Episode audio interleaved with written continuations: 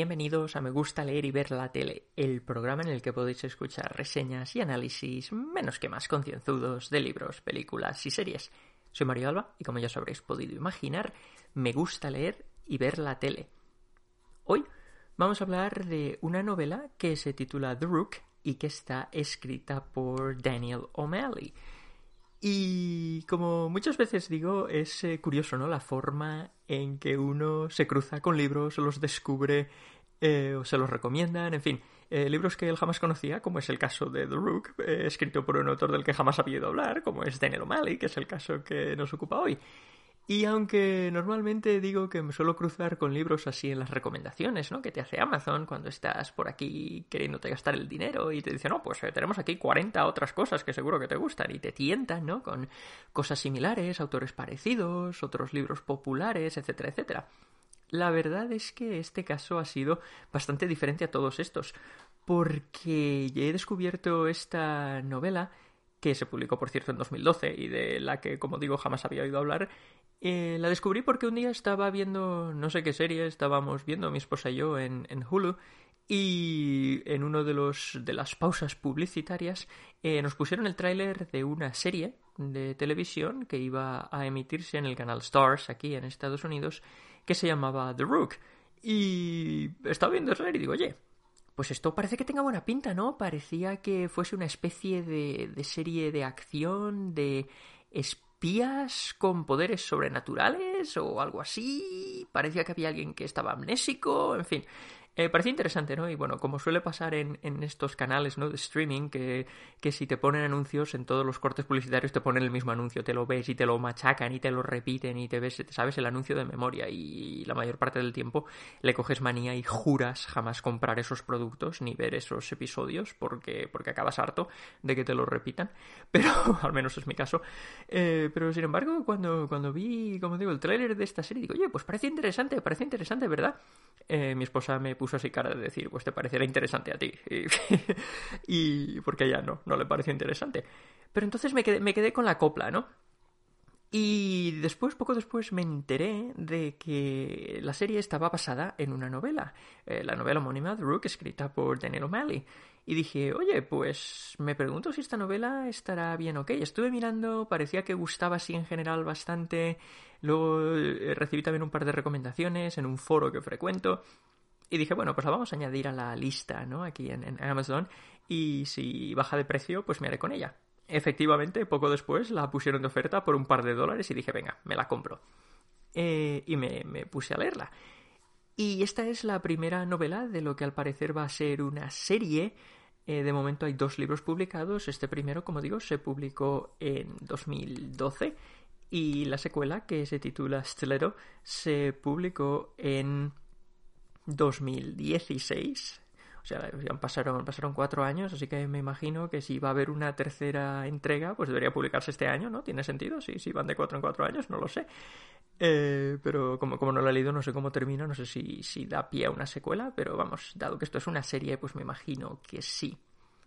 Eh, entonces, voy a contar un poco eh, de, qué va, de qué va esta historia, y aunque bueno, lo que ya os he dicho que me había parecido a mí colegir tras ver el tráiler, pues es, es bastante acertado, ¿no? Ese, es un poco de lo que va. Eh, todo comienza con, con una chica, una de, unos, creo que tiene 20 y muchos o 30 y pocos años, eh, una chica que se llama, bueno, se, llama. El nombre. Lo siento, el nombre es el primer punto contencioso que, tengo que, que, tengo que señalar en esta novela. Bueno, ya os digo, la novela me ha gustado. me, lo he pasado bastante bien leyéndola. Eso sí, me ha costado Dios y ayuda. Eh, es un poco, bueno, es un poco más larga de lo que suelo leer. Son 500 páginas. Diréis, ah, 500 páginas no es nada. Y es verdad que tampoco es que sea, vamos, tampoco es que sea larguísima pero me ha costado dos semanas y media leerla, porque entre que no tenía tiempo y entre que me, gustaba, pero tampoco me apasionaba. Es uno de esos, eh, es uno de esos libros que lo lees y mientras lo estás leyendo, pues te lo pasas bien, es entretenido, estás, estás metido en la historia. Pero luego cuando tenía que dejar de leer, por lo que fuese, por la razón que fuese, eh, no sentía la urgencia de, regresar. Y entonces a lo mejor pues pasaba un día o pasaba un día y medio y no tocaba el libro. Pero luego cuando lo volvía a coger decía, no, pues sí, pues sí es interesante, si me lo estoy pasando bien, si me gustan los personajes, ¿no? Los diálogos son muy divertidos. Eh, pero, pero vamos, quiero decir que, que la impresión que me ha quedado es que me ha gustado, pero no me ha entusiasmado. Eh, aún así, eh, creo que es un libro bastante recomendable si os gusta este tipo de historias, ¿no? Entonces, como digo, pese a que vaya, pese a que señale un par de, aspectos que me han dejado un poco así confuso, eh, la, novela me ha gustado, no, no penséis que no, ¿vale? Como digo, eh, la novela, si, si, si, buscáis esta novela en Amazon, por ejemplo, si vais a IMDb y buscáis eh, la serie de televisión, vais a ver que la historia está protagonizada por una chica, como estaba diciendo, que tiene un nombre de estos que lo ves y, te, descoloca porque no sabes cómo pronunciarlo, claro. No sabes cómo pronunciarlo a, no ser que seas galés, porque este es un, nombre, un nombre galés. Y claro, yo mm, solamente con... Antes incluso de empezar a leer la novela, cuando vi cómo se llamaba la protagonista, dije, no, a ver, me voy a buscar, me voy a, me voy a ir a internet y me voy a buscar a ver cómo se pronuncia este nombre porque no puedo estar no puedo estar con la incógnita leyendo el libro, no puedo estar preguntándome cómo se pronuncia, no puedo estar preguntándome si se pronuncia bien o si lo estoy pronunciando bien, si lo estoy pronunciando mal. Y de hecho esto creo que es algo que ya comenté también en su día, cuando hablé de, una novela que el título ahora se me escapa, pero estaba escrita por Sarah J. Maas, creo que era la, la autora. Y yo siempre digo, a tu personaje protagonista, bueno, a todos tus personajes en general, pero a tu protagonista en particular, tienes que dejar bien claro cómo se pronuncia su nombre. Esto en español no tiene mayor problema, porque el español suena como se escribe y, las palabras solo tienen una forma posible de leerse. Pero, pero en inglés, vamos, en inglés cualquier, eh, cualquier posibilidad, pues, pues es posible, ¿no? Ya no esto en inglés, sino encima en galés. Y claro, eh, como digo, me puse, eh, me puse a, buscar el, este nombre, esta, este nombre, porque es un nombre real que no se lo ha inventado el autor, para ver cómo se pronunciaba. Y eh, y muy fiel a, la tradición galesa, la forma en que se pronuncia no tiene absolutamente nada que ver con, la colección de letras que se utilizan para escribirlo. no sé, no sé ni para qué se molestan, ¿no? Pero, pero bueno, entonces eh, este nombre, eh, al parecer, se pronuncia algo así como, no, soy, no soy un experto, no soy un experto, pero se pronuncia, se pronuncia algo así como, como Mivanua ¿vale? Se pronuncia, se pronuncia algo así como Mivanua.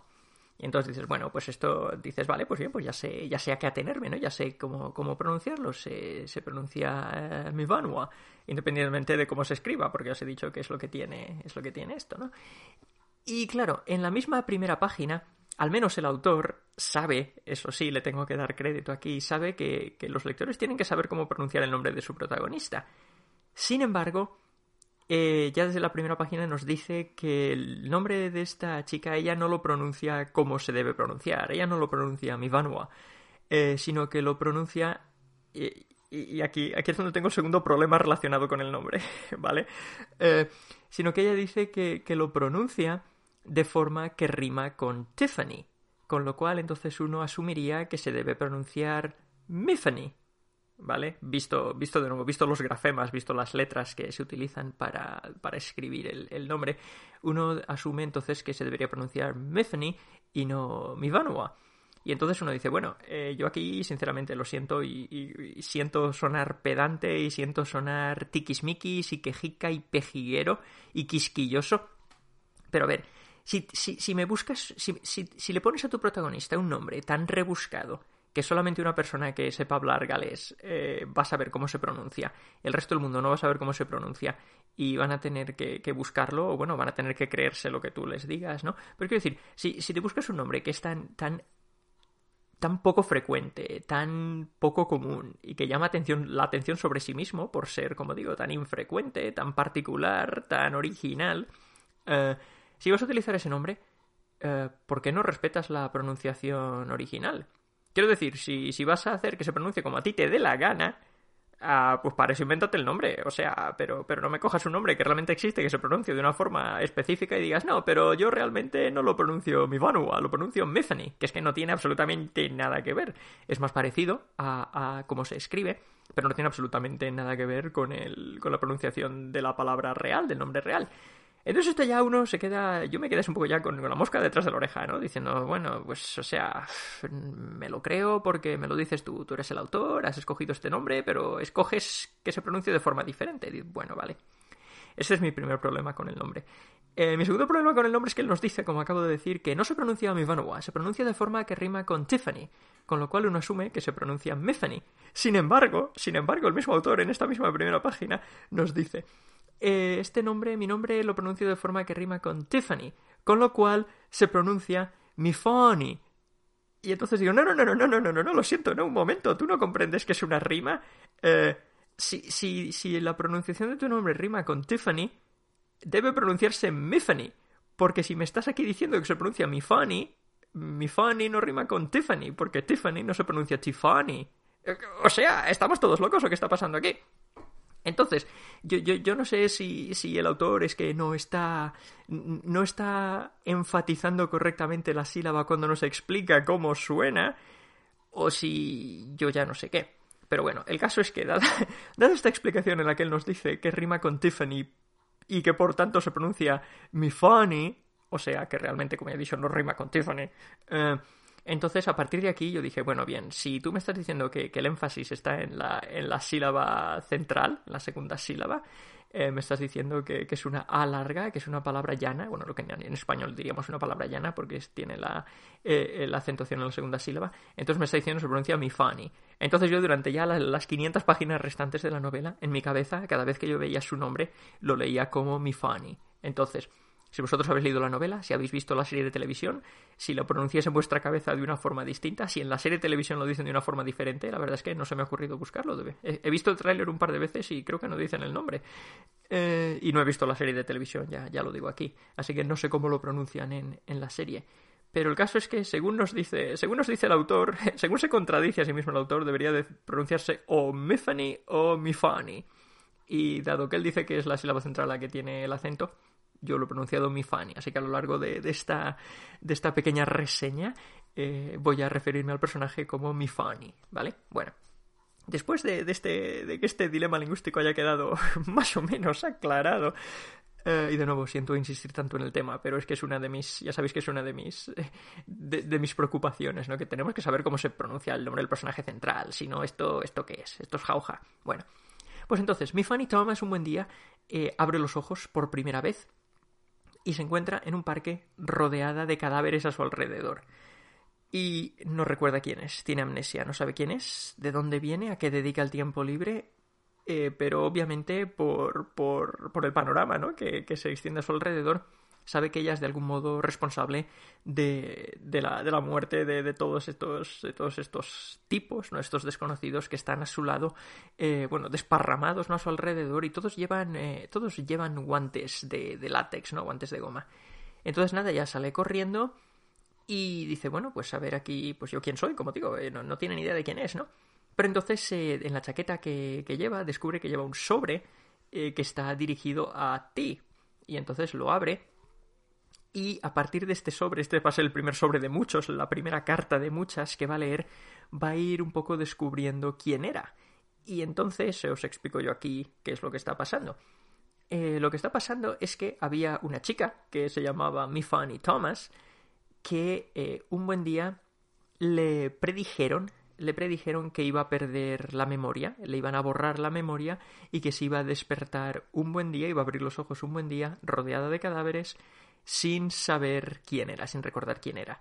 Y entonces, desde el momento en que ella se le hace esta predicción, pues va a ir, eh, va a ir escribiendo una serie de notas, ¿no? Para que cuando, eh, cuando su, su, cuerpo vuelva a abrir los ojos y, sea ella, pero no sea ella, porque ha perdido la memoria, su personalidad ha sido aniquilada, entonces esta nueva persona que abra los ojos dentro de su cuerpo, que no recuerde quién es, porque como digo, está amnésica, tenga al menos algo a que atenerse, tenga algo a que aferrarse, tenga algo que le explique pues quién es o quién era, eh, dónde vive o dónde vivía, cuál es su trabajo y todas estas cosas. Básicamente eh, lo que hace es en estas cartas, pues y una serie de apuntes y documentos, informes que vamos a ir descubriendo a lo largo del libro, pues va a va a, a redactar, va a escribir, va aquí a consignar quién era, ¿no?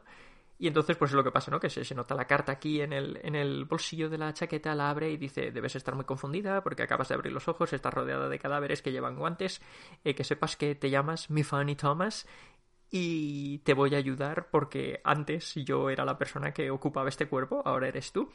Pero claro, como ha sido mi cuerpo durante tres décadas, pues, pues no quiero que le pase nada malo, así que estoy aquí para darte consejos y para explicarte un poco qué es lo que está pasando. Eh, lo primero que, le dice es que ella tiene una opción. Bueno, tiene dos opciones, ¿no? Tiene una decisión que tomar, debería decir. Eh, ella tiene que ir a un banco que, que hay allí cerca, ¿no? Y hay dos cajas de seguridad. En una caja de seguridad tiene el dinero suficiente y los documentos apropiados para desaparecer de Londres. La acción, por cierto, transcurre en Inglaterra. Para desaparecer de Londres y comenzar una nueva vida con una nueva identidad lejos de todo lo que ha pasado, lejos de la vida normal de la antigua Mifani Thomas, lejos de su trabajo, de sus preocupaciones, todo. Jamás la van a encontrar, puede allí ser feliz, ¿no? Eh, vivir feliz, comer perdices, todas estas cosas. Bueno, esa es la opción uno. La opción dos es abrir la otra caja de seguridad. Es como en Matrix, ¿no? Te tomas una pastilla, te tomas la otra. ¿Quieres seguir ignorándolo todo o quieres descubrir la verdad? ¿Qué pastilla decides tomarte, no? Bueno, entonces digo, puedes abrir la otra caja de seguridad y en esta caja de seguridad vas a encontrar eh, documentos e información y distintos accesorios, ¿no? Que te van a ir poco a poco, pues, eh, explicando eh, quién era yo, cuál era mi trabajo y básicamente lo que vas a hacer tú es vas a retomar mi vida, vas a continuar con mi vida desde el punto en que yo la he dejado y vamos a tratar de que nadie se dé cuenta de, del cambio, de que yo ya no soy yo, sino que ahora eres tú y eh, vas a tratar de descubrir quién me ha hecho esto. Porque a mí, como digo, se, me había predicho que iba a perder la memoria, que me iba a quedar amnésica, pero no sé quién es el responsable, solo sé que es uno de mis, de mis compañeros de trabajo. Entonces, esto quiere decir que hay un traidor en la organización para la que trabajo. Y entonces, si decides escoger la caja B, pues eh, vas a tener no solo, como digo, que, fingir ser yo y hacerte al trabajo y, y, tratar de hacerlo todo pues de la forma en que yo lo hacía, sino que además vas a tener que, investigar para descubrir que me ha hecho esto, para exponerlo y para meterlo en la cárcel o bueno, o lo que se hace en esta organización, que no es precisamente meter a la gente en la cárcel. Bueno, entonces esta es la decisión que tiene que tomar, ¿no? Y esta es, eh, es, un principio interesante, ¿no? Porque uno dice, bueno, pues, eh, ¿qué haría yo? Si de repente abriese los ojos un día y, y, me doy cuenta de que no sé quién soy, que no sé nada de nada, acabo de nacer, básicamente, y me dicen, tienes dos opciones, alguien te ha traicionado y han hecho que, pierdas la memoria. Eh, ¿Quieres perseverar y tratar de descubrir lo que está pasando? ¿O quieres... Eh, quieres coger el dinero, salir por piernas y dedicarte a pasarte el resto de la vida tranquilamente en la playa, ¿no? Meditando y descansando. Y oye, ¿qué queréis que os diga? O sea, a mí, pues sí, es, eh, tramas internacionales de espionaje y fenómenos sobrenaturales, pues sí, todo lo que quieras. Pero si me ofrecen una barbaridad de dinero para vivir en la playa tranquilamente, retirado, jubilado el resto de mis días, pues. Pues oye, es tentador, es tentador. Pero claro, claro, eh, si, si mi Fanny escogiese irse a la playa, pues no habría novela. no habría serie de televisión, ¿no?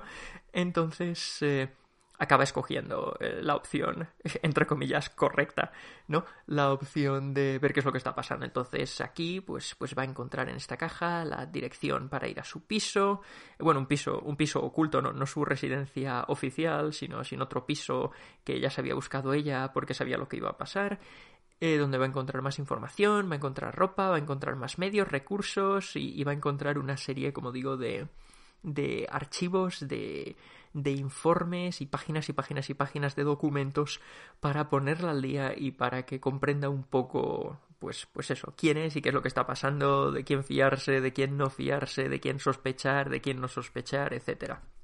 Básicamente ya os lo digo, hay que sospechar de todo el mundo porque, porque la Mifani original jamás pudo eh, acercarse a la verdad, jamás pudo descubrir quién, eh, quién había sido el traidor, ¿no? Bueno, entonces eh, vamos a acompañar a Mifani en este viaje de descubrimiento, ¿no? De descubrirse a sí misma quién es o quién era, dónde trabaja y qué es lo que está pasando. Y el lugar en el que trabaja es, como ya nos indicaba un poco el tráiler de la serie que he mencionado al principio, ella trabaja para una organización secreta que se llama eh, se llama Chequei Y aquí, aquí tenemos, aquí tenemos mi segundo, mi segundo problema lingüístico. Yo lo siento, señor, señor Daniel O'Malley, señor, autor de esta novela, pero, pero yo tengo bastantes problemas con sus, con sus eh, transcripciones fonéticas. Porque él en la, eh, de nuevo, igual que, igual que mi funny, pues, pues, eh, cheque es una, es una palabra que es muy poco común, muy poco corriente. Es una palabra antigua que ya no se utiliza y que hace referencia a, a, los cuadros, ¿no? Como una bandera de cuadros o como un tablero con, con cuadros, con cuadrados, como un tablero de ajedrez. Porque de hecho, eh, The Rook, el título de la película, de la película, quiero decir, el título de la novela, uh, The Rook, Rook es la palabra que en inglés recibe la torre en el juego de ajedrez. Y de hecho vamos a ver este motivo de, del ajedrez eh, representado a lo largo de la novela. Y entonces, eh, de hecho, eh, Mifani Thomas, la, la, original, era un agente de esta organización que se llama Checkey, y ella era una de las dos torres. Nuestra organización tiene dos torres, eh, dos caballeros, o dos caballos en español, eh, dos obispos, o dos alfiles en español, y, y un rey y una reina, ¿vale? Entonces está organizada como si fuese, como si fuese un, uno de los dos bandos de, del ajedrez, porque obviamente en el juego de ajedrez todo está doblado, tenemos dos torres por bando, con lo cual tenemos cuatro y cuatro caballos o caballeros, que se dice en inglés knights, y, cuatro alfiles o bishops, obispos, que es como se dice en inglés, ¿vale? Pero no, solo estamos hablando de, de un bando de la mitad. Entonces, eh, pues tiene sentido que esta organización, ¿no? Que, que, que, que, otorga títulos basados en el juego del ajedrez, pues se llame Checkey, que es eso, ¿no? Pues, pues el conjunto de cuadros, ¿no? La cuadrícula que, hace referencia, ¿no? Que, que, que, trae a la mente pues el tablero, el tablero de ajedrez. Eh, sin embargo, de nuevo, eh, si, uno busca, si uno busca cómo se pronuncia esta palabra, pues el alfabeto fonético internacional le va a decir que se pronuncia Checkey. Eh, pero esto no es como nos dice el, el, autor que se pronuncia en la novela, lo siento, lo siento, pero es que no, es que no. Él nos, cuando, cuando nos, nos muestra esta palabra por primera vez, y de nuevo, al menos él sabe que es una palabra infrecuente y que hay que decirle al lector cómo se pronuncia, pero es que él nos dice que se pronuncia sheke o sheke. Y, y, es que no es así. Es que no sé cómo se pronuncia, se pronuncia chequei. Y bueno, voy a decir que, que sí, el autor es eh, el autor es de origen australiano, que al parecer ha sido educado en Estados Unidos. Eh, con lo cual, pues, pues no descarto que es posible que en Australia, en inglés australiano, se pronuncie de otra forma. Esto lo acepto. Pero, pero dado que está basando su, la acción de su historia en, en, en Inglaterra, pues creo que debería utilizar la pronunciación inglesa de estas palabras, ¿no? Porque a fin de cuentas es una, es una organización británica formada por, por agentes británicos que operan en Inglaterra. Entonces, eh, quiero decir, incluso, incluso que yo acepte la, la, posibilidad de que esta palabra se pueda pronunciar de forma distinta en, en inglés australiano, eh, creo que para ser consistentes y coherentes con el universo que se nos presenta debería utilizar la pronunciación británica. Pero bueno, nos dice que se pronuncia Sheke y da lo mismo Sheke que Cheke, pues, pues es, es similar, no, no, es como la vastísima diferencia de pronunciaciones en el nombre de la protagonista. Entonces, bueno, esta organización que decimos es una es una organización eh, vamos que centenaria tiene cientos y cientos de años detrás eh, de, de, ella no tiene tiene siglos de historia y siempre básicamente ha trabajado al servicio de la corona británica y es una organización eh, compuesta por personas normales y personas con poderes sobrenaturales que se dedica pues a velar por la seguridad de, de, la nación en particular y del mundo también en general, porque tienen una rama de operaciones internacionales, tienen una, una agencia hermana en Estados Unidos y se nos dice que, que los, dos, los dos caballos, los caballeros ¿no? de, la, de la organización, pues están a cargo de, de supervisar, como digo, operaciones internacionales. Y entonces es una organización, vamos, poderosísima, con un montón de recursos, un montón de dinero, propiedades, eh, como digo, pues lleva pues, pues cientos y cientos de años en, en, el, en el negocio, ¿no? Eh, es, la, es la típica, entre comillas, es la típica agencia secreta mm, de la que solo conocen su existencia, aparte de, obviamente, las personas que trabajan para ella, pues el rey o la reina, en la actualidad, y el primer ministro, y el resto del común de los mortales pues no sabe nada de ellos, no son un poco como Men in Black, trabajan en la sombra, eh, siempre inventándose alguna excusa, ¿no? Porque si de repente un edificio estalla en llamas debido a la actividad sobrenatural, pues tienen que inventarse algo, ¿no? Para que la prensa no, no investigue y diga, pero ¿qué es lo que ha pasado aquí? Pues sí, pues en fin, eh, lo típico, ¿no? Que si se inventan historias y tal. Pues ese tipo, ese tipo, esa típica, entre comillas, como ya he dicho antes, eh, agencia secreta, ¿no? Y entonces, eh, pues, pues se dedican, como digo, a combatir a actividades sobrenaturales, criaturas extrañas y todo tipo de fenómenos inexplicables, ¿no? Y estos fenómenos pues son bastante frecuentes en este mundo que se nos presenta, que es la actualidad, eh, pero, pero un poco pues diferente, porque como digo, existe la magia, existen estas criaturas, existen estos fenómenos extraños y existe sobre todo un grupo en los Países Bajos, ¿no? en, en Bélgica se nos dice, que se llaman The Grafters, que, es un grupo de criaturas que ya les dio guerra en el pasado y que, que amenazó con conquistar Inglaterra y que son un grupo de gente que se dedica pues a hacer experimentos eh, biológicos eh, con sus cuerpos, ¿no? Y entonces pues tienen habilidades sobrehumanas y son súper fuertes o pueden sacar tentáculos del, torso, este tipo de cosas, ¿no? Se dedican a, a, como digo, a experimentar con los cuerpos, con la carne, con los músculos y hacer modificaciones pues, pues genéticas de ese estilo, ¿no? Y este, este grupo, que como digo, ya, ya tuvieron un encontronazo con ellos eh, hace varios, eh, varias décadas, se va convirtiendo en el principal antagonista en, en esta historia, junto, junto al misterioso traidor que Mifoni está tratando de, de descubrir, ¿no? De, de desvelar su identidad. Entonces, esto, bueno, esto va a llevar a, un montón de equívocos y situaciones simpáticas. Eso digo, el libro es bastante divertido. Y mi Fanny es una, es una protagonista muy simpática que va perdida y que ya desde el mismo primer día desentona completamente porque se nos dice que, que la Mifani original pues era, era era muy mosquita muerta, siempre muy callada, siempre sin decir nada, siempre sin plantarle cara a nadie, siempre callándose todo, siempre dejando que la pisotearan, eh, siempre dejando, pues eso, que fuesen otros que llevasen la voz cantante. Y sin embargo, esta nueva Mi Fanny Thomas, pues es, es bastante, vamos, ella asevera, ella está muy segura de sí misma, le grita a quien le tenga que gritar, le planta cara a quien le tenga que plantar cara, y ya no solo eso, sino que sus poderes, que eran un poco el hazme reír de sus compañeros, pues han empezado ahora a cambiar, a aumentar, a desarrollarse, a potenciarse, ¿no? Y, y entonces, como digo, ya desde el principio llama mucho la atención. Y aunque ella está tratando de pasar desapercibida, pues vamos, no, no va a pasar mucho tiempo hasta que su, su secretaria y asistente personal, una chica que se llama Ingrid, que es muy simpática, eh, diga, a ver, pues tú te crees que yo estoy tonta o qué? Pues sí, obviamente, obviamente tú no eres, eh, tú no eres mi Fanny, o al menos no la que yo conocía. Obviamente es el mismo cuerpo, pero ahí dentro está pasando algo distinto, porque tú no eres mi, mi jefa, así que explícame quién eres, ¿no? y, y esto, como digo, pues va a traer consecuencias. Y los poderes, ya que menciono los poderes de mi Fanny, pues son bastante interesantes, ¿no? Porque si ella te toca, esto explica que sus asaltantes en, en la primera escena llevasen guantes de, de, látex. Si ella toca a alguien, si, si establece contacto ¿no? pues con, con, la piel de otra persona, puede, puede controlar todos sus sistemas, ¿no? Entonces puede, puede hacer, pues puede controlar su sistema nervioso, puede controlar eh, su, su, sistema, su sistema excretor, puede, puede controlarlo todo, ¿no?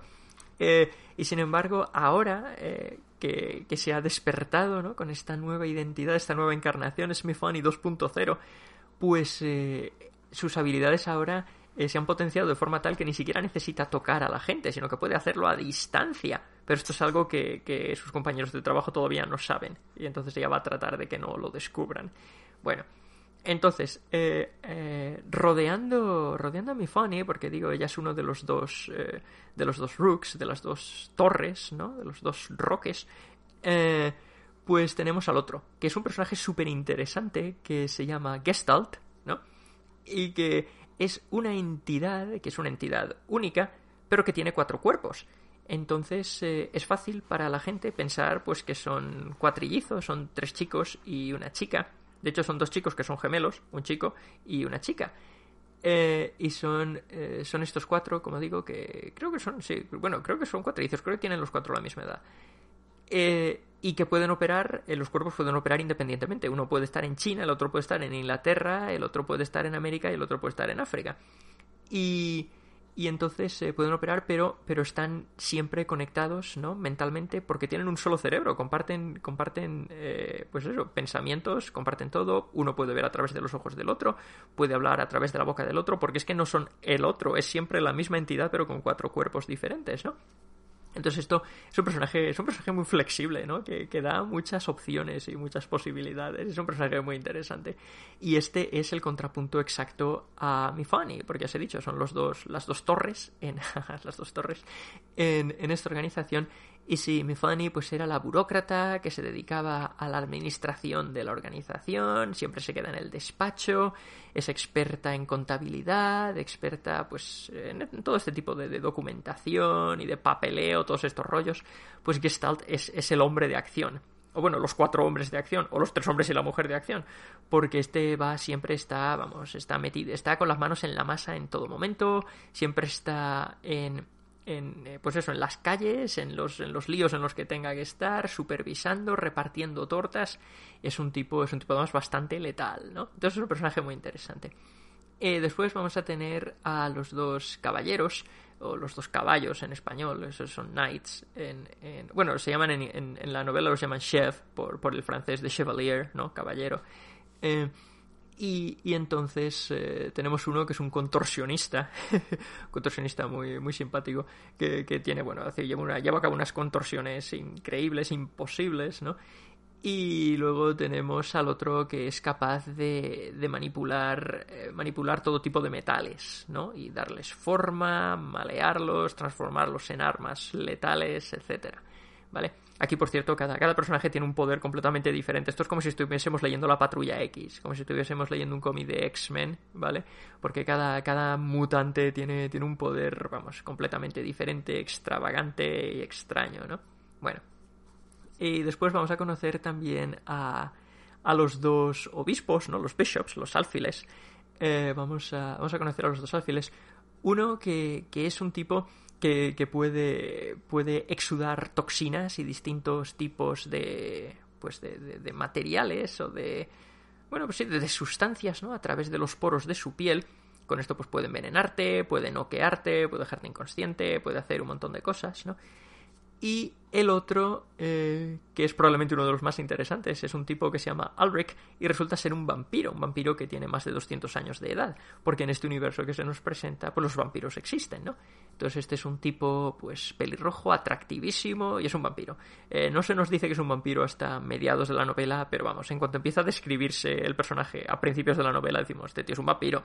Y aunque nunca, como digo, no se explicita hasta mediados de la novela, digo, a ver, eh, tontos no estamos. Me, estás pintando este tipo como si fuese claramente un vampiro, pero no me estás diciendo que es un vampiro. Hasta que nos dice que es un vampiro, con lo cual no os estoy destripando nada, porque ya os digo, en cuanto empecé, se nos hace referencia a este hombre, en el, pues en el tercer o cuarto capítulo decimos, ah, sí, este es un vampiro. y está claro, es que está claro. Y lo es. Bueno, y después vamos a conocer al, al rey y a la reina de la organización, ¿no? Y, y, el rey tiene, tiene bueno, no, no me queda muy claro qué, tipo de poderes tiene. Parece que sea tenga una especie de invulnerabilidad o que tenga super fuerza porque, porque le pegan un, balazo en el cráneo, pero el tío hace plink y, y, no le afecta. Eh, la verdad es que este hombre casi no tiene protagonismo en la novela, con lo cual tampoco pasa nada, si no queda muy claro cuál es su poder. Y luego tenemos a la reina, que la reina sí que tiene un poder muy interesante porque mientras duerme eh, puede comunicarse con, con quien quiera, ¿no? Con quien quiera siempre que tenga poderes. Entonces esto es muy conveniente porque ella básicamente eh, es como si fuese cerebro, ¿no? La máquina de encontrar mutantes del profesor X en, X-Men. Porque, porque en este estado de sueño pues ya puede vagar por el mundo, por las mentes, eh, las mentes que están durmiendo en todo el mundo y puede detectar quiénes son los, los niños, ¿no? Las personas con poderes para reclutarlos para la organización. Y cuando digo niños, lo digo, digo niños, sí, sí, porque, porque esto es como la escuela del profesor X, ¿no? Para jóvenes talentos. Eh, esta organización trata de reclutar a esta gente cuando son niños, eh, los separa de los padres y tienen, tienen autorización gubernamental para hacerlo. Entonces, pues lo hacen de, de, una forma u otra, o con mentiras, o con sobornos, o con amenazas, o como sea. Pero el caso es que se hacen con estos niños, ¿no? Y entonces ellos tienen una escuela particular que se llama The Estate, eh, en la que los entrenan y les ayudan a controlar sus poderes y a socializarse con el resto de, de mutantes, básicamente, ¿no? Como, como son ellos. Y, y, los entrenan para que sean expertos en todo tipo de artes marciales y, combate cuerpo a cuerpo, en manipular armas, etcétera, etcétera, ¿no? Entonces, entonces, eh, pues, pues esta, como digo, esta reina, pues es un personaje fundamental, ¿no? Para, para la continuidad de, de esta organización. Bueno, entonces, eh, básicamente, esto es. Eh, esto es eh, la, la, jerarquía, ¿no? Cómo está, cómo está estructurada esta organización. Y entonces, como digo, vamos a tener dos tramas principales en la novela. Por un lado, vamos a tener lo que parece ser la, segunda invasión de estos grafters que he dicho, estos malditos belgas que están, están, están tratando de, de sembrar el caos en Inglaterra y va, esto va a dar pie a varias secuencias de acción muy, muy entretenidas y muy interesantes, como una por, una, por ejemplo, en la que una casa está toda recubierta de, una especie de, de hongos, ¿no? que, que, que, lanzan así unas esporas que te dejan cao inmediatamente. Eh, vamos a ver otra situación en la que un grupo de personas pues acaba fusionada como si fuese un cubo de carne, ¿no? Y, en fin, varias historias, no, no os voy a contar todo lo que pasa. Pero esto, como digo, va a ser una de las tramas principales y qué es lo que tienen que hacer para, para pararle los pies a estos invasores, ¿no? Que se ve que no aprendieron la lección hace años cuando los derrotaron por primera vez y ahora han regresado. Bueno.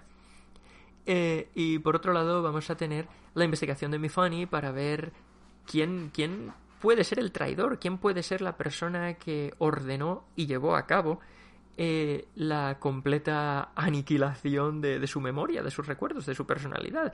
Porque, claro, uno podría decir, pues es bien fácil, pues la persona que tenga poderes eh, psíquicos, ¿no? Poderes mentales para borrarte la, memoria, para alterarte el cerebro, pues ese es el culpable y ya está. Pero, sin embargo, Mefani no conoce a ningún personaje que tenga esos poderes, con lo cual no es tan fácil, es que no es tan fácil. Y claro, todos pueden ser, todos son sospechosos porque todos podrían tener motivos, pero al mismo tiempo todos parecen que están completamente dedicados a la organización, que les son fieles, les son leales y que no harían esto. Eh, pero claro, entonces, vale, puede que sean fieles y leales a la organización, pero no a mi fan. Y entonces, ¿qué hizo ella? ¿Qué descubrió ella para convertirse en el objetivo de, un, de, de esta persona, de quien fuese, ¿no? Este, este traidor. Y entonces es lo que ella va a tener que descubrir. Entonces estos capítulos ¿no? que, transcurren pues, pues en el presente, en el momento actual, con la nueva Mifani que está tratando de descubrir lo que está pasando, van alternando con capítulos en los que vemos las cartas, eh, los documentos, los informes que la Mifani original ha escrito para ayudar a la Mifani nueva a comprender quién es y quiénes son sus compañeros de trabajo, ¿no? Entonces hay capítulos en los que pues nos describe, por ejemplo, a Gestalt, ¿no? Que he dicho, la otra torre, nos habla de los caballeros o de los caballos, nos habla de los alfiles o de los obispos, nos habla de, de estos grafters, ¿no? De los enemigos, nos habla de la organización, nos habla de que, que había estado investigando, que había descubierto acerca de esta persona, de esta otra persona, de este tipo, de esta tipa, ¿no? Entonces esta también es la forma, pues no solo de que Mefani se entere de, de, lo que había pasado en el pasado, sino de que nosotros, obviamente, como lectores, pues vayamos comprendiendo un poco quién es cada personaje, cuál es la historia de esta organización, cuál es la relación entre ellos, qué es lo que pasó en el pasado con estos monstruos belgas, etcétera, ¿no? Y esto, pues, pues hombre, quiero decir, supongo que podría haberse hecho de forma un poco más elegante, en vez de ser, pues, en este capítulo te escribo una carta con lo que pasó, porque básicamente es el info dump, ¿no? Que te, te lanzan aquí esta información y dicen, ala, ahí tienes esta información. Pero claro, también es verdad que habría sido muy difícil eh, dar toda esta información a lo largo de la novela si no fuese en esta especie de, de, informes, ¿no? En el que se dice, toma, aquí tienes este informe, es que es literalmente información que te estoy dando de lo que pasó. Porque mira que hay información, ¿eh? porque la verdad es que es un mundo que está muy bien imaginado, que está muy bien desarrollado, que es complejo, tiene mucha profundidad y con todos los personajes que aparecen y con todas las relaciones que tienen, pues habría sido casi imposible eh, hacerlo de otra forma, yo creo. Entonces, eh, no objeto, no objeto. Eh, también es verdad que muchos de estos informes están escritos de forma que realmente nadie escribiría un informe así de esta forma jamás, porque reproducen diálogos, reproducen pensamientos, reproducen emociones, básicamente son capítulos de una novela, o sea, en la que el narrador nos está narrando lo que pasó, ¿no? Eh, lo cual, como digo, aunque pueda resultar un poco inverosímil, porque nadie escribiría un informe de esta forma, eh, al menos desde la perspectiva del lector, nosotros, pues es de agradecer, porque no estamos leyendo un informe así seco con datos y ya está, sino que nos están contando la batallita, nos están contando lo que pasó en esta situación, nos están contando cómo reaccionaron estos personajes en esta batalla, eh, con lo cual pues es, mucho más, se hace mucho más llevadero, ¿no? Es mucho más entretenido. Y como digo, yo lo agradecí mucho. Y estos diálogos que digo que se nos narran en estos informes, tanto como los diálogos a los que asistimos en tiempo real con la nueva Mifoni, son muy simpáticos porque, como digo, la novela es bastante irreverente, no se toma en serio a sí misma, es, es muy cachonda. Eh, y, todos los personajes, como digo, las interacciones son, son todas muy simpáticas y yo me reía bastante, ¿no? Y me recordaba también un poco, salvando las diferencias, me recordaba un poco a Buffy, que creo que es, es un ejemplo al que siempre recurro. Pero es que es verdad, porque, porque los compañeros ¿no? en esta organización pues tienen esa dinámica de conocerse, de haber trabajado juntos durante mucho tiempo de saber cuáles son los puntos fuertes y los puntos débiles de cada uno, eh, tener esa, pues, pues, pues son camaradas, ¿no? Son compañeros de batalla, de fatigas, han pasado por mucho juntos. Y entonces, pues tienen esa relación, en, en, algunos casos casi casi como de hermanos, ¿no? Y las pullas que se lanzan, la forma, como digo, en que se relacionan los unos con otros, pues, eh, pues es, es, muy dinámica, es muy simpática y es muy cercana, ¿no? Hace, hace que uno se sienta muy cercano a la acción y a lo que está pasando. Entonces esto hace, como ya he dicho al principio de, de esta larga reseña, es, eh, es, una novela que es muy entretenida y es muy dinámica y se lee muy facilita, eh, muy fácilmente. Y, lo que pasa es que yo es que he tenido estas semanas en las que he estado bastante liado y entonces me, me, ha durado más de lo que debería. Esto es algo que también he dicho en otras ocasiones, ¿no? Cuando, cuando una novela, cuando, cuando sufres una lectura dilatada de una novela, cuando te lleva más tiempo del que debería haberte llevado, eh, se pierde, se pierde algo, el, el, impacto no es el mismo, ¿no? Porque no consumes la historia en, entre comillas, el tiempo correcto en el que deberías haberla consumido, ¿no? Si tardas más de la cuenta, si tardas el doble eh, de, de, de, tiempo en leerla, pues como digo, el impacto pues se diluye un poco, ¿no? Y entonces tal vez eso haya tenido que ver con el hecho de que la novela me haya gustado pero no me haya encantado. Si hubiese sido capaz de concentrar su lectura en, en una semana en vez de dos semanas y media, probablemente me habría gustado más. Pero ya os digo que, me lo he pasado muy bien leyéndola. Y, y, de hecho, no me importaría continuar con la secuela, si en algún momento la veo de oferta. No me importaría tampoco eh, ver la serie de televisión, creo que son solo seis u ocho episodios, no, no es muy larga. Ver cómo la han adaptado, me pregunto si adapta solamente esta primera novela o si adapta las dos que ya hay disponibles, la verdad es que no lo sé pero eh, me resulta curioso porque al ver el tráiler solo conozco a dos actrices del reparto, el resto no sé quién es nadie. Conozco a Joely Richardson, que al parecer interpreta a la reina de la organización, y conozco a Olivia Mann, que curiosamente eh, parece ser, al menos en, en los trailers, parece ser una de las protagonistas de la serie, y sin embargo en esta novela interpreta a un personaje que aparece una vez en una escena durante dos minutos y ya está, y no vuelve a aparecer en el resto de la novela. Entonces no sé si en la segunda novela este personaje adquiere mayor protagonismo o si directamente decidieron que este personaje podía dar juego en una versión de, de los hechos ¿no? que se narran en esta novela y decidieron potenciar su, su protagonismo. No lo sé, no lo sé porque, porque no he visto la serie ni he leído la segunda novela. Pero sí que me llamó la atención que dije, hombre, mira, Olivia Mann sale en esta serie. Y dije, cuando empecé a leer la novela, dije, sabía cómo se llamaba su personaje, porque había estado leyendo la, ficha técnica en IMDb y sabía, sabía cómo se llamaba su personaje. Y cuando por fin aparece el personaje a, me, a mediados, a mitad de la novela, dije, hombre, por fin aparece aquí el personaje de Olivia Mann. Hace lo que viene a hacer, desaparece y no vuelve a salir en la novela. Y dije, ostras, pues. Pues ahora me pregunto, ¿no? ¿Cuál es su, su papel ampliado en la serie? Porque aquí sale, que salen dos páginas. Es que no sale más, es que salen dos páginas. Pero bueno, obviamente ella no es la protagonista de la novela, es nuestra, nuestra amiga Mifani Thomas, se pronuncia su nombre como se pronuncie. Así que lo dicho, una novela recomendable. Eh, creo que en Goodreads le di tres estrellas porque me gustó, pero no me entusiasmó. Y es también, es también una, una lástima, ¿no? Que, que, una, de, una de las novelas más largas que he leído en lo que llevamos de año y que no me haya entusiasmado, ¿no? Si dijeras, si, si tienes solo 200 páginas y dices, bueno, me ha gustado, pero no me ha emocionado, pues no te has pasado dos semanas leyéndola. Pero si es una novela así larga y luego dices, bueno, sí, no está mal, me ha gustado, es entretenida, pues, pues dices, jo, pero ojalá hubiese sido entonces un poco más corta, ¿no? Pero bueno, lo dicho, no quiero que os quedéis con una impresión negativa. Es una, es una historia muy entretenida, muy interesante, contada con mucha gracia, eh, muy dinámica y que pese a que no creo que vaya a pasar a los anales de la literatura, oye, es para pasar un rato, bueno, muchos ratos, entretenido. Si lo que os he contado os interesa, pero no queréis leer la novela, pues echadle un vistazo a la serie, que como digo se llama igual, The Rook, eh, La Torre, o, no sé, El Roque, eh, o probablemente la llamarían igual en España, The Rook. Echadle un vistazo, decidme qué os parece. Si yo acabo, acabo algún día viendo la serie, que no lo sé, porque mira que tengo aquí series haciendo cola en mi lista de series pendientes por ver, eh, volveré a comentaros qué me parece, pero si vosotros la veis antes que yo, no dudéis en decirme qué os ha parecido. Lo dejamos aquí y en un segundo nos vemos en el rincón del cómic.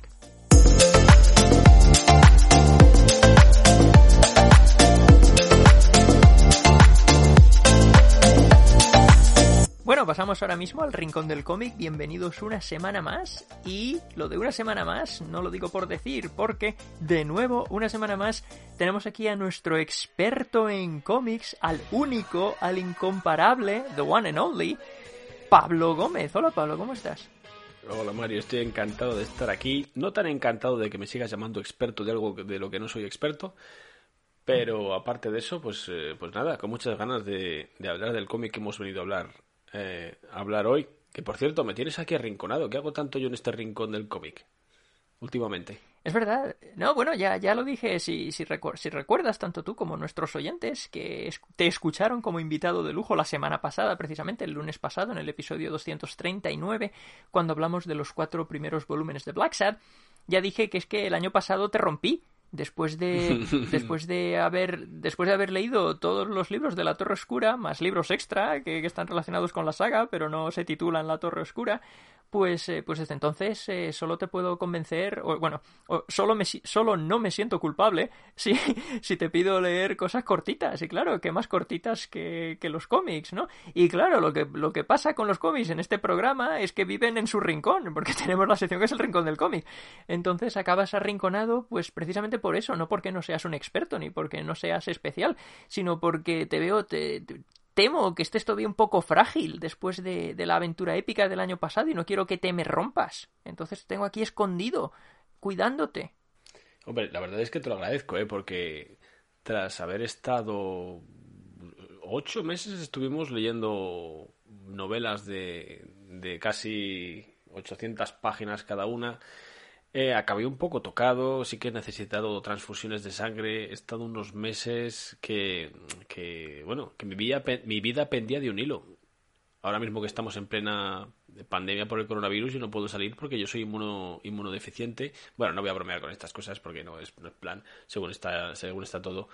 Pero sí, sí, la verdad es que me, me fue un, un esfuerzo épico el que hicimos, no solo yo, tú también, y vaya si mereció la pena, ¿eh? porque yo disfruté aquella saga muchísimo. Bueno, me alegro, yo también, yo también, ya lo sabes, pero pero pese a lo que diga, pese a lo que diga Nacho en alguna que otra ocasión, eh, realmente intento no torturaros, intento no esclavizaros, intento no abusar de vosotros. Entonces, pues pues mientras siga pensando que debo tratarte con cuidado, con mimo, pues pues nada, nos, nos leemos cómics, nos reunimos aquí en el rincón del cómic y hablamos pues de estas estas obras mucho más cortas que se leen sin duda mucho más rápido perfecto. Mientras siga siendo, mientras siga siendo por el, precio habitual, no hay problema. Exacto, sí, cobrar vas a cobrar lo mismo. Así que, así que nada, eh, he mencionado, he, mencionado que Pablo estuvo aquí con nosotros la semana pasada hablando de los cuatro primeros volúmenes de Black Sad, y el, cómic eh, ilustrado por Juanjo Guarnido y escrito por Juan Díaz Canales, protagonizado por un gato enorme negro, John Blacksad, que eh, investiga y resuelve casos en los Estados Unidos de los años... Eh, ¿Qué es lo que dijimos? ¿40? ¿50? ¿Algo así? Uh, sí, finales de los 40, mm, principios del 50. Pues eso, algo así. Y si recordáis, eh, nos habíamos leído cuatro de los cinco volúmenes eh, que hay disponibles hasta la fecha. Y lamentamos, porque nos lo pasamos también leyendo los cuatro primeros, que lamentamos no haber podido leer el quinto volumen. Pero mira tú por dónde, es justamente lo que hemos hecho durante esta semana pasada. Nos hemos puesto las pilas, nos hemos leído el quinto volumen, que es el último, como digo, que está disponible hasta el momento, y aquí hemos venido para comentarlo pues un rato con vosotros, como ya estuvimos la semana pasada, cantando las alabanzas de la serie en general, del arte de Juanjo Guarnido en particular, pues obviamente hoy no esperéis que vayamos a pasarnos otro hora y cuarto hablando de la serie, porque no vamos a repetir todo lo que ya dijimos, y si no escuchasteis el episodio, os emplazo, como digo, al episodio 239 del lunes pasado, donde podéis escucharnos largo y tendido sobre Black Sad, los méritos de los creadores y las cuatro primeras aventuras, y hoy vamos a centrarnos en esta quinta. Sí, exacto. Por cierto, acabo de leer en, Wikipedia que, eh, que las eh, historias de, de, Black Sad están, toman, tienen lugar en los en la en los en durante los finales de la década de los 50, o sea que he errado el tiro por ah, completo. Me fila de lo que de lo que dice Wikipedia. Y te quería decir que tienes toda la razón, no vamos a estar aquí repitiendo lo que ya dijimos, pero aún así hay que decirlo una vez más. O sea, Guarnido y Canales hacen un trabajado que es brutal. Yo podría decirlo mismo otra vez, que se lo merecen. Se lo merecen. Cualquier cosa buena que digamos se la merecen. Se lo merecen, se lo merecen. Eh, la historia es súper interesante, súper entretenida. Las ilustraciones de Guarnido es un dios de la acuarela, es un dios de la ilustración, de, de, plasmar en papel las, las, emociones, los sentimientos, el movimiento. Eh, una pena, ¿no? Que este cómic se publicase en 2013. Bueno, me pone aquí, se completó la firma hasta en 2013. No sé si realmente se publicó en 2013 o en 2014. Pero desde entonces, pues han pasado ya demasiados años, ¿no? Y entonces eh, clamamos, pedimos a gritos la continuación. ¿Qué tiempo han tenido? Ya dijimos en el episodio anterior, menos mal que no vamos a repetir las cosas, que se supone que, los volúmenes 6 y 7 van a constituir una sola aventura que será tan larga y tan compleja que tiene que partirse en dos volúmenes. Y que espero que eso quiera decir que se publicarán pues al menos un año después del otro. Ya no pido el mismo año, pero un año después del otro, que en teoría se tenían que publicar en 2016 y 2017. Desde entonces ha llovido bastante, hemos pasado alguna que otra pandemia y ya va siendo hora de que salga el cómic, digo yo. Pero bueno, centrémonos en este quinto. Sí, oye, oye ¿sabes quién, ¿sabes quién eh, quiere que salgan estos cómics? Eh, tanto como tú y como yo. Juanjo Guarnido y Juan Díaz Canales, seguro. Seguro que sí, pero Neil Adams también, o sea, un icono de la un icono de las viñetas como él también. Exactamente, sí, que, que, ayuda a traducir este volumen del español al inglés. Yo lo he leído en inglés. Y bueno, creo que Pablo también en este, en este caso. Y, además escribe el prólogo de, esta edición. Que, sí, exacto. Como las otras, es una edición magnífica, preciosísima, hermosísima. Yo la tengo en tapa dura. Y nada, vamos a, vamos a comentar que así, primeras impresiones, ¿qué te ha parecido esta historia? Esta quinta historia titulada Amarillo. O bueno, dado que, dado que transcurre en la ciudad americana o en el pueblo americano eh, homónimo, deberíamos pronunciarlo en inglés como lo pronuncian aquí y sería Amarillo. Amarillo. Amarillo, porque es como lo llaman aquí. Pero aquí, como somos, como somos españoles y sabemos que obviamente es una palabra española, lo vamos a llamar amarillo. Pero que sepáis, como, como apunte cultural, apunte, apunte filológico, que en Estados Unidos este pueblo lo llaman Amarillo. Así que si algún día os encontráis en Texas hablando con americanos y decís amarillo, no os va a entender nadie. Tenéis que decir Amarillo. Y además, em, este cochazo que ya Blacksad, John Blacksad está conduciendo en portada, ¿de qué, de qué color es? Yellow. pues eso. Amarillo, amarillo, sí señor. Sí, señor. Un, Cadillac El Dorado, que además tiene que ser, por supuesto, un El Dorado, porque el dorado, ¿de qué color es el oro? Pues, bueno, dorado, lo sé, pero amarillo. Pues, ¿Qué color es el oro? Pues color oro, por eso se llama color oro. Tonto, que estás tonto, pues ya, no, eh, amarillo. Como, como la, la, carne es color carne también. Exacto.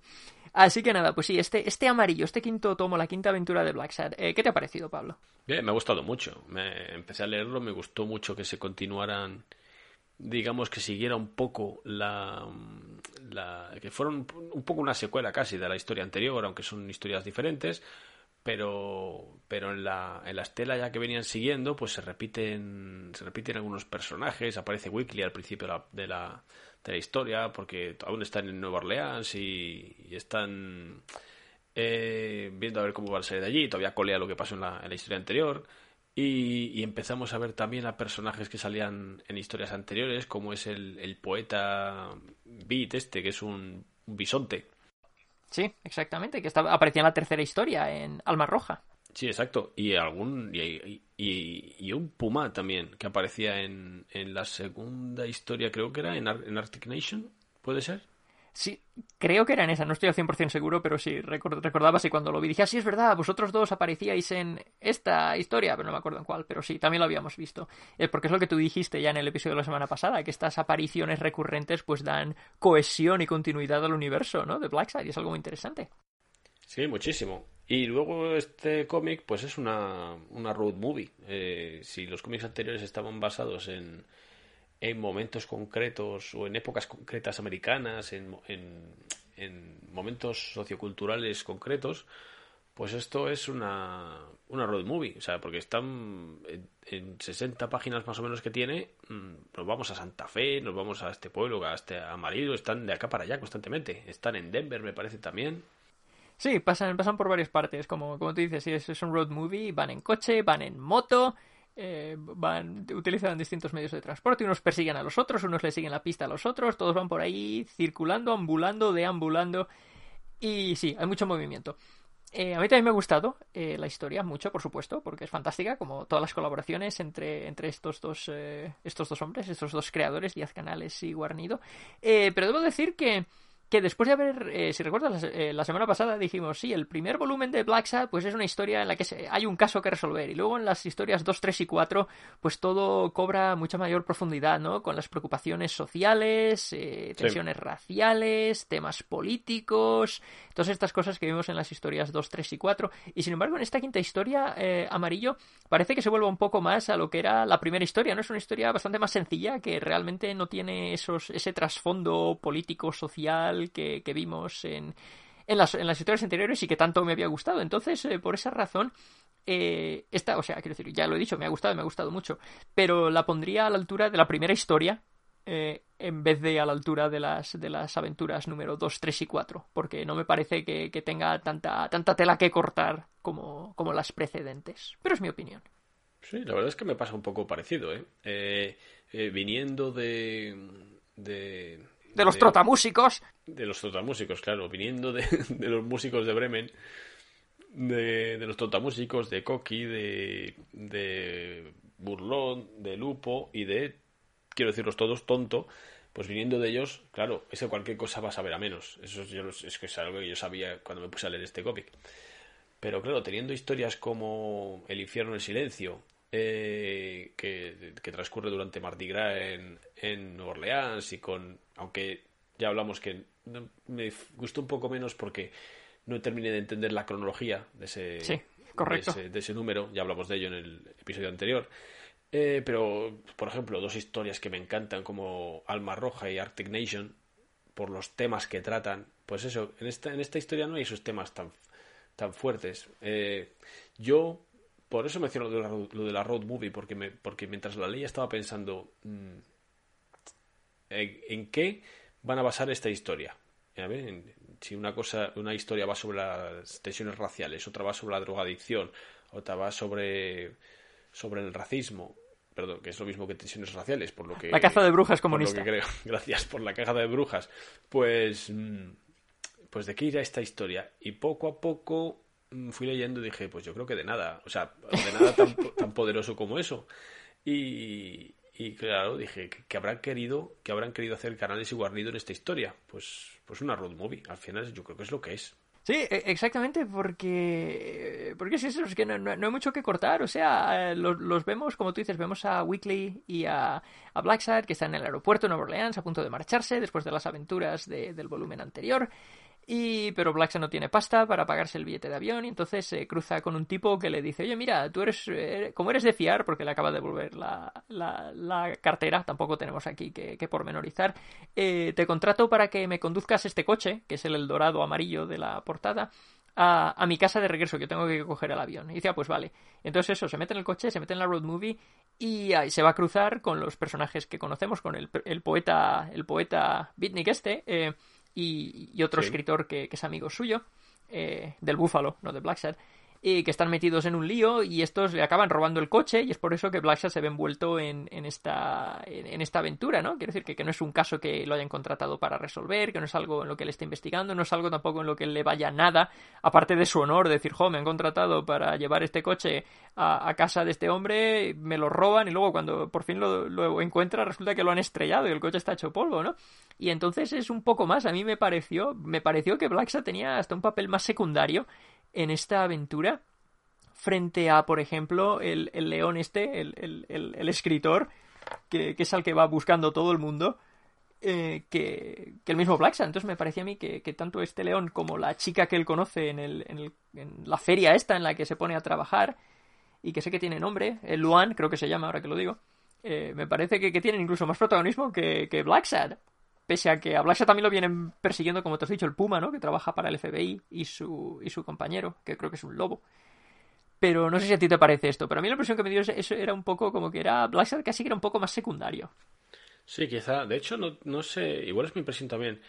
¿No te parece que Blacksad se está ablandando un poco? O por lo menos que está de mejor humor en esta historia durante toda la, durante toda la historia que las anteriores. Eh, creo que sí, estoy de acuerdo. Y ya no solo eso, sino que este cómic entero, la paleta cromática es mucho más brillante, mucho más luminosa y también es verdad, por la localización geográfica tiene sentido.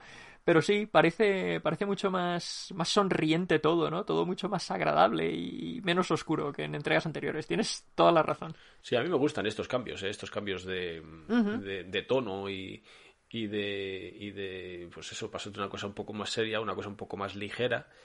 Y, y, no, la verdad es que esta historia, esta historia me gusta. Yo creo que la impresión me la llevé pues porque iba esperando, pues eso, otro, otro complot, otra historia compleja, eh, otra estructura compleja quizá. Y no, es más un poco, más, está más basada en casualidades.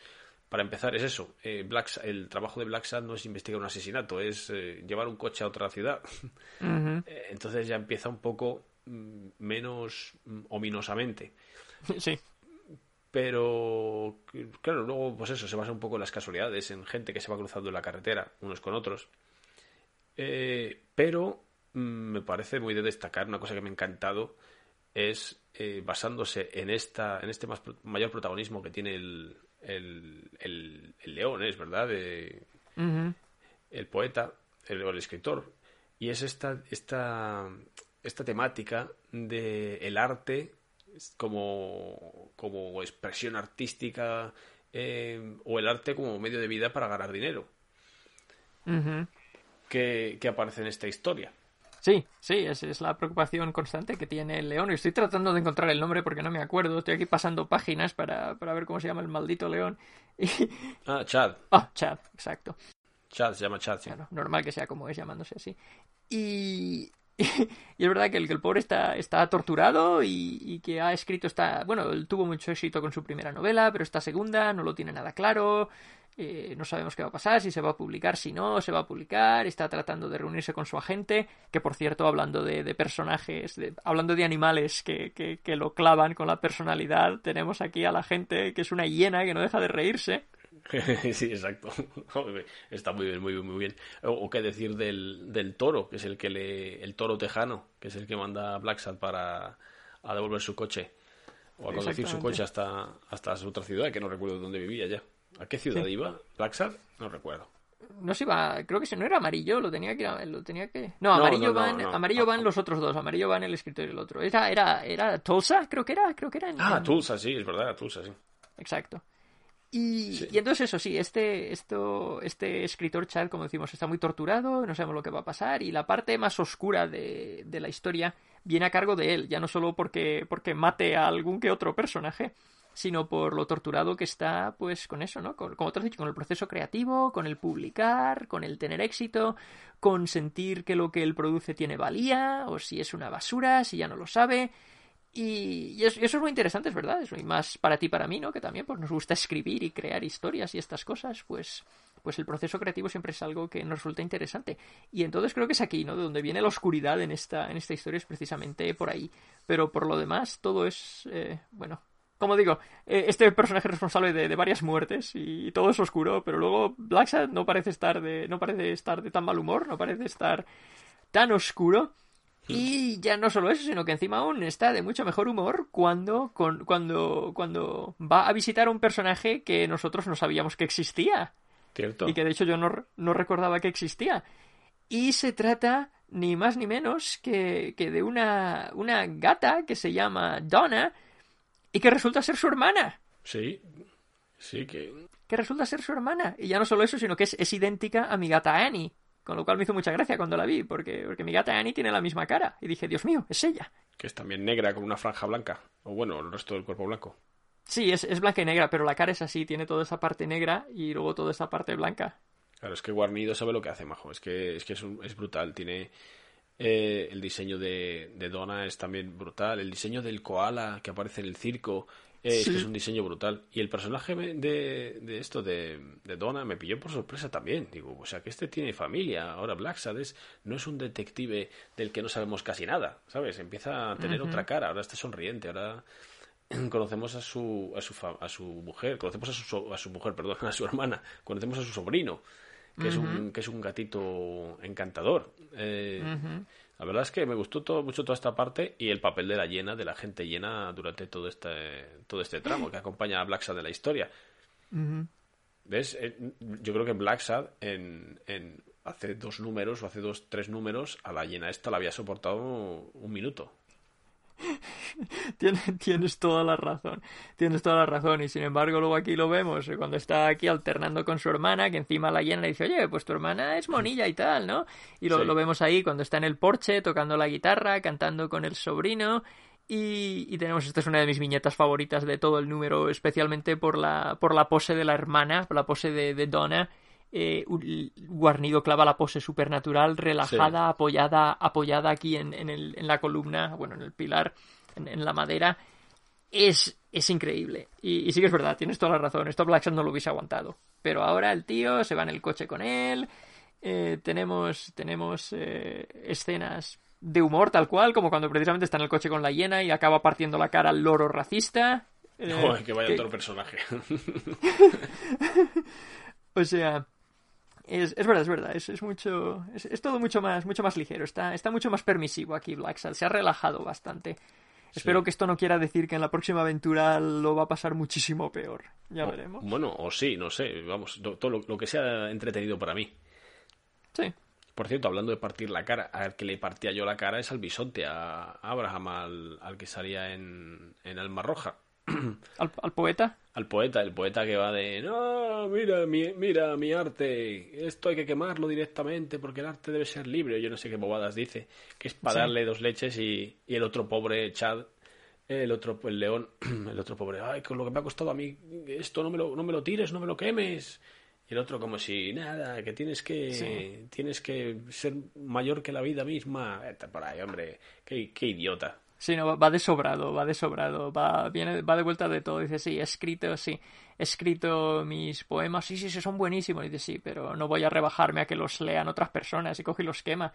Y ya, exacto, y ya no solo contento con ser él así, sino que quiere imponer su visión del mundo a su, a su colega Chad. Dice, no, pues tu novela tampoco la tiramos y ya está. Y dice, pero ¿qué dice? Tú quema tus poemas si quieres, pero yo no voy a quemar mi manuscrito, que bastante me ha costado escribirlo.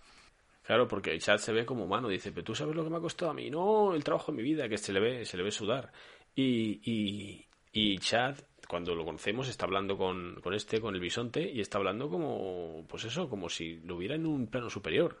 Sí, Y, y esto ya dice mucho sobre el personaje. Y eh, la verdad es que me gusta, me gusta mucho, me gusta mucho toda esta temática de los escritores y tal. Y, y bueno, la otra temática de la que no hemos hablado aún, del tema del circo, también, un circo ambulante, en la carretera todo el día. Sí, exactamente, que es ahí donde conocemos al, al koala que tú has mencionado antes, eh, que tiene unas cejas. Qué, gran diseño, macho. Sí, hay un par de viñetas con las cejas que tiene cuando lo vemos de perfil. Me recuerda al- a uno de los actores eh, protagonistas de Schitt's Creek, la, la comedia de televisión que he mencionado varias veces en el programa. Es eh, Eugene Levy. Eh, Sí. me, me- me recuerda mucho, me recuerda mucho al actor. Pero aquí también vemos, hemos dicho, la otra gata que vamos a conocer en la, en las, en el, en la aventura, Luan, que le va a gustar a Chad. Y vamos a conocer también a un, a un oso despreciable que, que bueno, que acaba como debería. y a varios otros, a varios otros animales. Esta es la excusa perfecta para que Guarnido nos regale animales como el, como el elefante y eh, como todos los monos que hay en el, en el circo, que eso es muy bueno, cuando van luego persiguiendo a Chad, el lenguaje corporal de los monos, como van saltando por los aires, es tremendo, tremendo, me encanta. Wow, es buenísimo. Me encanta, pero sí, de todo, vemos un mandril, vemos un perezoso, hay un par de viñetas en las que aparece todo el circo porque están juzgando al león, a Chad, por haber, por haber hecho lo que ha hecho.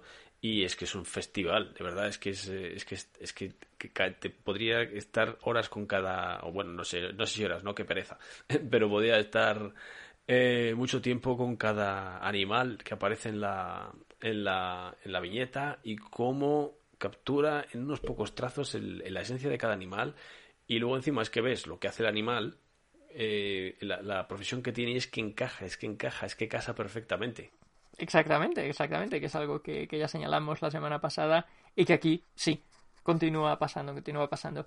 Y entonces, eh, pues eso, esta historia que, como hemos dicho, que es más ligera, que, que es más, más simpática, con más, con un poco, pues eso, con, con, más guasa. Luego al final ya hemos dicho que Chad, que va arrastrando su oscuridad a lo largo de toda la historia, pues, pues termina también todo de forma bastante dramática, ¿no? Termina... No, no, no, no sé si lo queremos destripar, lo destripamos, sí. Termina con la muerte de uno de los eh, personajes protagonistas, ¿no? Que era que era precisamente pues pues eh, la hiena esta con la que tanto nos habíamos reído, que tanto se reía, el pobre acaba acaba muerto en un en un accidente. Y entonces esto, pues vamos, hace que, que vamos, que, que, todo ya termine, que, que Chad acabe huyendo con, con Luan, que Blacksad los ayude a escapar, eh, que se tenga Blacksad que enfrentar a la ley, aunque al final todo acabe bien, porque, porque al final Chad decide, decide pues hacerse responsable ¿no? de, de los actos que ha cometido y pagar por sus crímenes. Y entonces al final todo acaba no solo, bueno, no bien para Chad y para los que han muerto, pero al menos acaba bien para Blacksad, excepto por sus plantas. Y tenemos la última escena de, de, la, de la aventura, vuelve a ser vuelve a ser comedia. Tenemos aquí a Blacksad y Weekly que no le ha regado las plantas y se le han muerto todas. Pero, pero Blacksad se lo toma con filosofía y acaba sonriendo. Y entonces termina esta historia que es eso, más ligerita, más simpática. Blacksad está menos enfadado y a saber qué es lo que le espera en la próxima aventura. Pues sí, sí, tengo ganas de saberlo, pero bueno, veremos cuando salen los cómics. Mira, tenemos estos que los podemos releer cuando queramos y o si no estos programas para reescucharlos cuando queramos para saber lo que opinamos nosotros de lo que ya opinábamos una vez. Y, oye, mm, yo encantadísimo. Cuanto más números me den, mejor, de verdad. Eso me parece, me parece un aciertazo. Gracias por haberme recomendado estos cómics. De nuevo, el trabajo de Canales y de Guarnido es que es brutal y es que es para regocijarse con cada historia, con cada línea de diálogo y, con cada dibujo en cada viñeta. Exactamente, exactamente. Me alegro que te haya gustado tanto. Y bueno, si nuestros lectores, oyentes, perdón, no han leído todavía estas aventuras, están a tiempo, tienen cinco volúmenes esperándoles.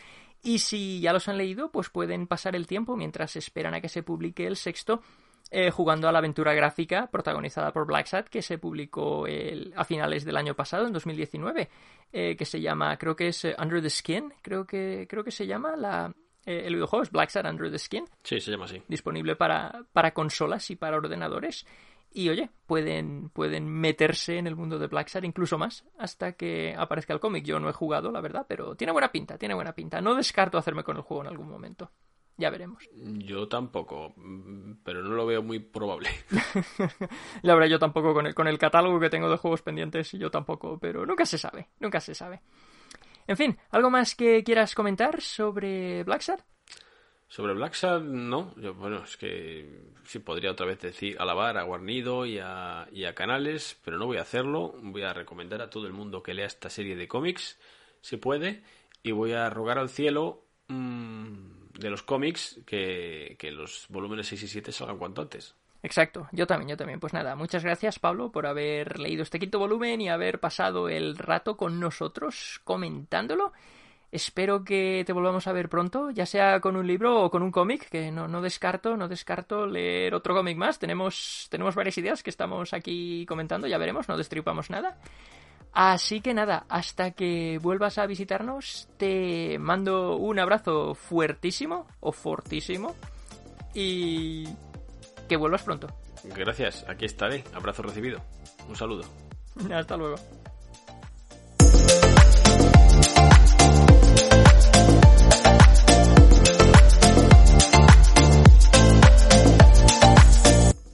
Pues hasta aquí hemos llegado hoy. Antes de despedirme, deja que os recuerde lo que nos espera este jueves, eh, el último día en el que tenemos eh, programa este mes de mayo. Os voy a hablar de la película de acción Alita, Alita, Battle Angel, basada en el famoso manga, dirigida por Robert Rodriguez. Y si queréis ver lo que nos espera la semana que viene, que ya estaremos en junio, pues os remito a la cartelera en Twitter que espero a estas alturas ya haya publicado y si no que sepáis que saldrá pronto. Pero bueno, no tenéis más que tener paciencia un minuto. Vamos ya a terminar.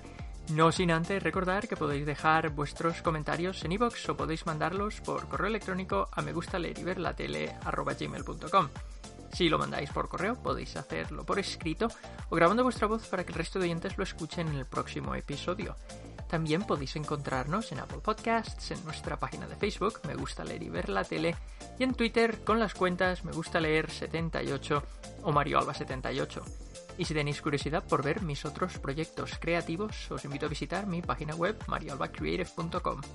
Por último, si os ha gustado el programa, os agradecería un montón que le dierais al like o al me gusta y que nos dejéis una reseña en Apple Podcasts y que volváis para escuchar el siguiente.